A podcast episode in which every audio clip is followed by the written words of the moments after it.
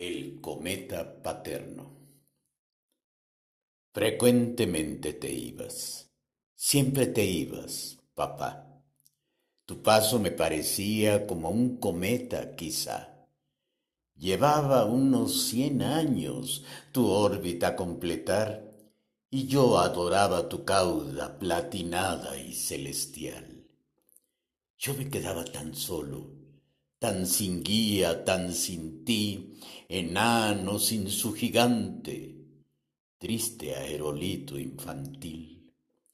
Cuando volvías brillabas, eras un ser estelar, nadie ni nada igualaba ese tu intenso brillar.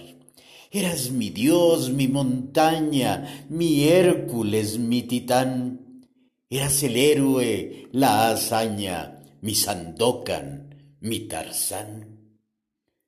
Todavía siento en mis labios ese sabor especial de tu barba que picaba cuando te podía besar.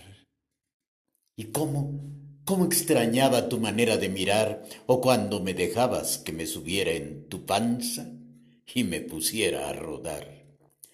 Luego te ibas, volabas, te alejabas y cruzabas las fronteras del hogar yo pequeño me quedaba solo con mi mamá. En el planeta materno nada me podía pasar, excepto que tú no estabas para poderlo alumbrar.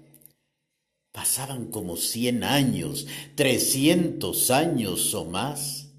Era un tiempo infinito, interminable, papá.